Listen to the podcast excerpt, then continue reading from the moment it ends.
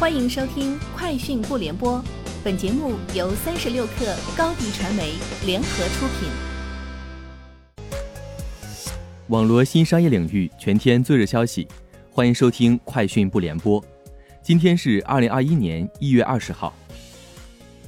三十六克获悉，近日三六零安全大脑监测发现，Win 十系统出现严重漏洞，会导致电脑系统崩溃并显示蓝屏，波及全球数亿用户。对此，三六零安全卫士率先推出实现自动免疫，帮助用户恢复系统，并避免遭受黑客通过该漏洞发起的更多攻击。十九号晚间，一辆特斯拉 Model 3在上海市闵行区某小区地下车库发生自燃并爆炸。今天，特斯拉方面回应，事故未造成人员受伤。据驾驶员自述和对车辆数据的分析。初步判断，事故是由车底发生碰撞引发。我们正在配合消防部门进行调查，并会对车主的保险理赔提供协助。三十六氪获悉，卷入代孕风波，很快影响到艺人郑爽的事业。据一名接近百度旗下好看视频方面人士称，好看视频原定于今年二月与郑爽合作十集知识型真人访谈栏目，目前已被百度方面紧急叫停。据上述消息人士透露。好看视频原本为郑爽量身打造了一款真人访谈栏目，以话题加十位演艺圈各具代表性人物，打造深度谈话节目，剖析大众关心的热门话题。据俄罗斯知名报纸《消息报》报道，两位知情人士向《消息报》透露，中国智能手机品牌荣耀正在准备推出支持谷歌服务的新系列设备。一位接近华为的消息人士证实，在荣耀品牌脱离华为后。推出的智能手机将不再拥有华为应用商店，而在之前发布的设备上仍将保留。有消息称，荣耀计划在春季推出新的产品线。网飞十九号公布，上季新增订户超过八百五十万人，高于先前的预估和市场预估的六百零六万人。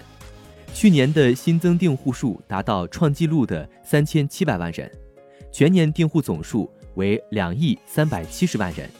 网飞上季有不少作品大受好评，包括时代剧《伯杰顿家族》《名门韵事》，迷你剧集《后羿弃兵》，最新一季《王冠》，以及《永夜漂流》。据统计，《后羿弃兵》推出后的二十八日内，吸引六千二百万名订户观赏。联邦快递公司的 FedEx Express 部门周二宣布，将在欧洲裁员五千五百至六千三百名员工，因该公司即将完成。TNT Express 部门的快递网络整合，联邦快递股价在早盘交易中一度上涨逾百分之一，截至目前接近平盘。联邦快递于二零一六年收购了欧洲运营商 TNT Express，后者专门从事企业之间的快递运输，这是该公司在欧洲扩张计划的一部分。联邦快递表示，来自两个连接相似地区的欧洲快递网络的重复将导致运营团队。和后台职能部门的裁员。消费者情报研究伙伴有限公司的数据显示，截至二零二零年十二月三十一号，超过一半百分之五十二的亚马逊 Prime 会员是年度会员，而三个月前这一比例还只有百分之四十九。卫生事件促使许多购物者转向网购，推动电子商务销售飙升。